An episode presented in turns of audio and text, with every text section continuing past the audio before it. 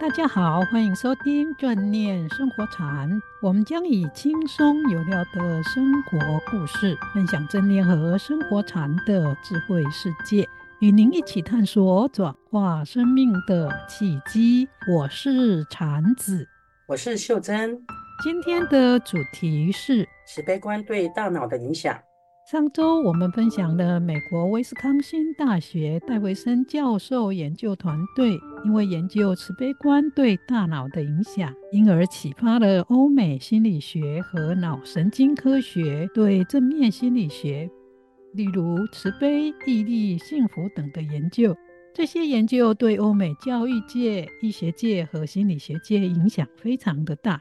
特别是对改善青少年的情绪自我调控力、慈悲心和社交人际关系力等，更促进了欧美从小学到高中实施了上周我们在节目中分享的社交情商课程。这个课程在英美的国小和中学教育中广泛被使用，因此有很多的听众朋友很好奇，到底戴维森教授是何等神圣？为什么会想到去研究慈悲观？而且呢，他的研究又发现了什么？所以在这一集正念生活禅的节目中，我们将揭开这一些问题的神秘面纱，分享戴维森教授以脑神经科学研究慈悲观的发现。太好了，我也很想知道，因为以前我们听到心理学研究时，会听到的大部分是跟负面的情绪或病态的心理有关，例如焦虑、恐惧、压力和忧郁症等。这确实是比较早期心理学研究的倾向。早期戴维森教授研究的内容也是这一个方向，但是在一九九二年发生了改变他生命研究的重大事件，这个事件就让他的研究和教学转了一个大弯。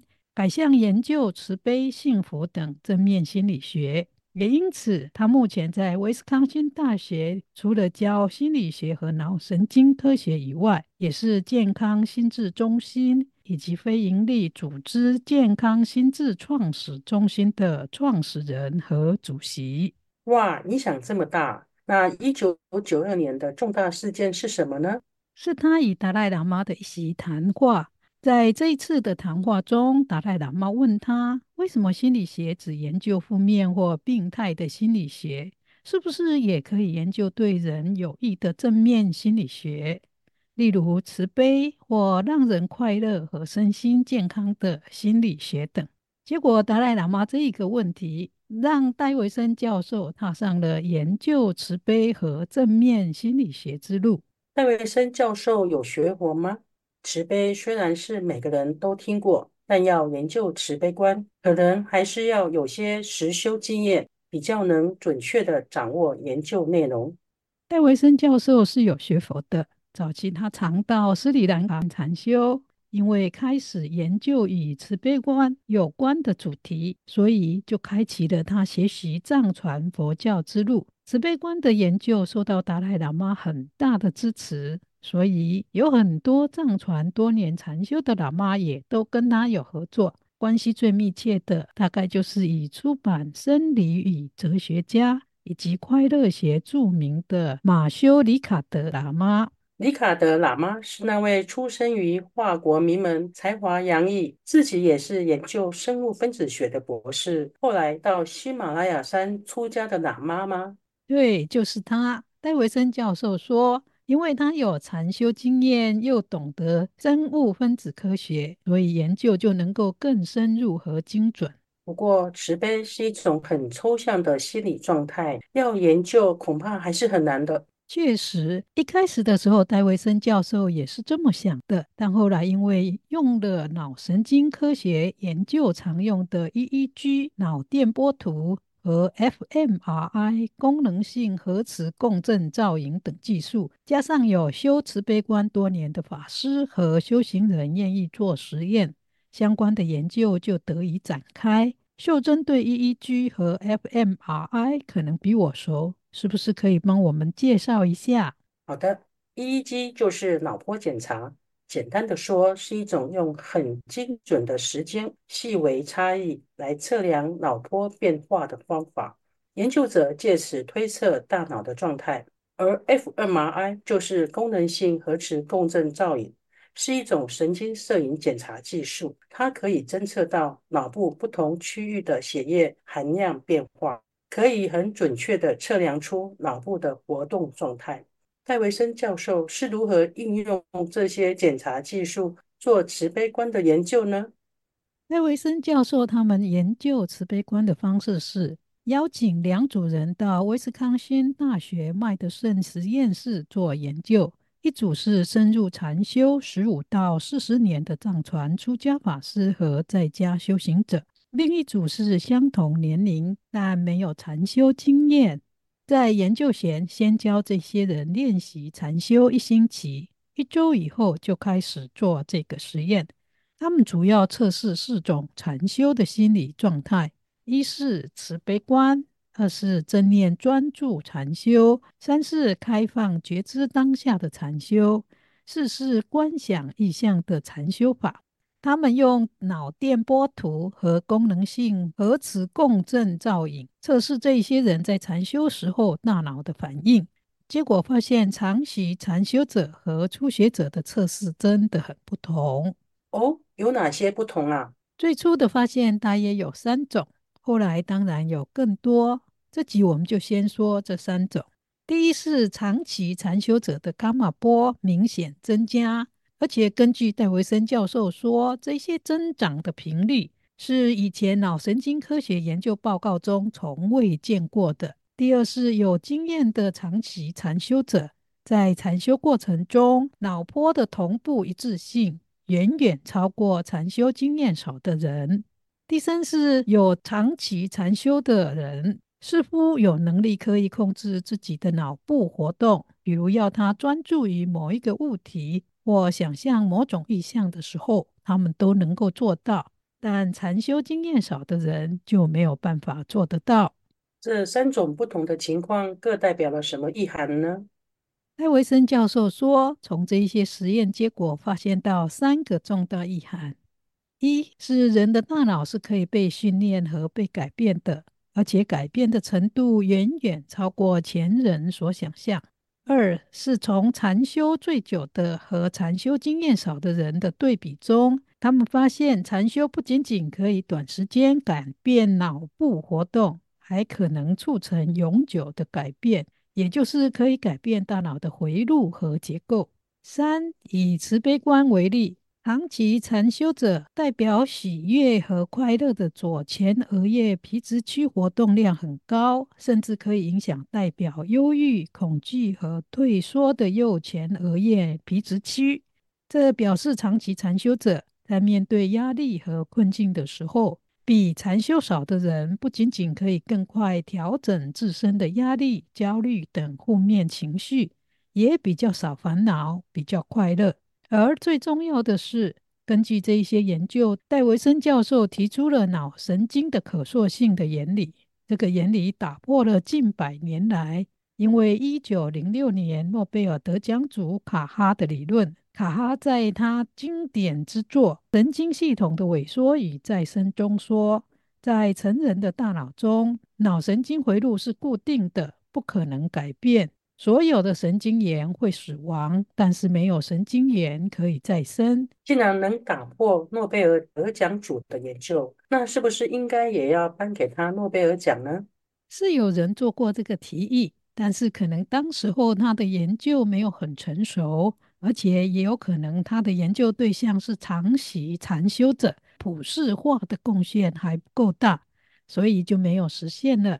但后来，他以此为基础，进一步做了正面情感性的心理学研究，也让他得到了非常多的奖，比如美国国家心理卫生研究院的研究科学家奖、美国心理学会心理科学奖，以及一九九七年获选为美国心理学会的杰出科学教授。二零零零年，美国学会也颁给他终身科学成就奖。甚至在两千零六年的时候，《时代》杂志把他列为世界上最有影响力的百人之一。这也代表了他在心理学和脑神经科学上的研究范围真的很广大。如果他不研究禅修和慈悲观，或许就不可能开拓出这一片心理和脑神经科学的新领域。所以，从造福人类的角度来说，他对慈悲观的研究也为人类带来了新希望。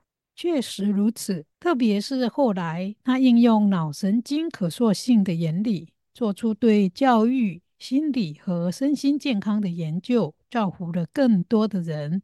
在这一集节目中，我们就先分享一个例子，其他的影响以后有机会再分享。好啊，这个例子是什么？这个实验是戴维森教授和正念减压法的创始人阿巴金博士共同合作的。他们想知道，到底一个人要禅修多久，才能够因为禅修改变脑神经回路，带来生活上的影响？毕竟一般人是无法像藏传禅修者一样。每天可以禅修八小时，甚至可以整年都在禅修。所以他们就以一群忙碌的生物公司职员做实验，在实验前和实验后也用 EGG 和 fMRI 做测试。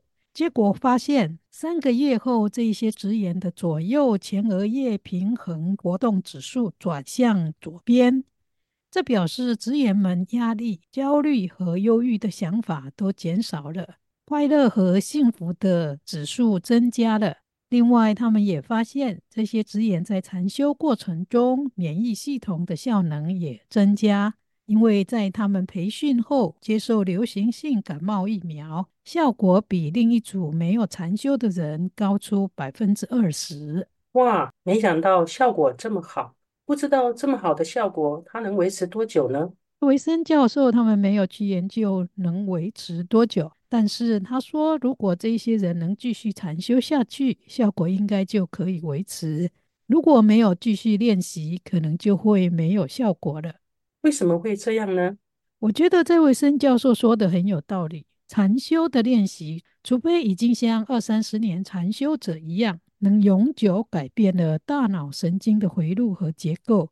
初学禅修的人，就像用运动减肥或帮助健康的人一样，当他们有做运动的时候就有效果，停下来不做运动就没有效果了。所以要禅修能够发挥好的效果，一定要持之以恒，每天都练习。说到练习，有多位听众朋友表示，听了前面三集有关慈悲能帮助到青少年、社区、医护人员、老师、家长，他们都很想知道要怎么样在日常生活培养自己的慈悲心或修慈悲观。其实慈悲观是我们随时都可以修的，比如为了保护地球和下一代人的幸福，购物时记得带上环保袋。买咖啡饮料的时候带上环保杯，或者看到家人同事有心事或烦恼的时候，花一点点时间关怀一下，而不是一直赶着做事情。也或许你在遇到不讲理的时候，试着去体会他的难处，换个角度想，不要生气或去和对方闹脾气，这也是一种慈悲。另外，也可以选择在每天早上。或者休息的时间，或者是晚上，做一个感恩的修炼，真诚的去感谢在一天中自己遇到让自己有所成长、学习或减少烦恼的五个人或事。感恩的心就是一种柔软友善心的开始。能有感恩心，要做进一步慈悲练习就会很快。嗯，要是觉得五个人或五件事情很困难，是不是可以减少一点啊？当然可以，可以先从感恩三件事或三个人开始。那如果觉得三个还是很困难呢？如果三个还是很困难，就更要好好练习了。因为世上美好和感谢的人事物这么多。为什么自己会想不到呢？或者是自己会看不到、感受不到呢？我相信这可能是我们很少以感恩心去面对遇到的人和事。如果我们好好练习，就会发现越来越容易。比如我住在香光山上，每天早上吸到新鲜的空气，听到鸟叫或看到蓝天白云以及阳光普照的时候。我就觉得心中充满了感恩，再想到为我们准备灾时维护环境的人，我也觉得很感恩。甚至有时候遇到一些挑战或逆境，后来从这里面得到教训，我也学着让自己以感恩的心去感谢他们，让我成长。经禅子老师这么一说，我才发现，我们有时确实把很多事都看得太理所当然了。就从现在开始，我们一起来练习，每天练习一下感恩心，相信久了，一定也可以像禅子老师说的一样，心量越来越大，慈善的心也越来越深。秀珍说的真好，希望我们一起来练习。如果想更正式的练习慈心观，可以回去听我们前两季正念生活展中所分享的慈心观。我们的节目也到了尾声，大家别忘了把这好的节目分享给更多亲友，并且按赞和订阅哦。我们下周见，下周见。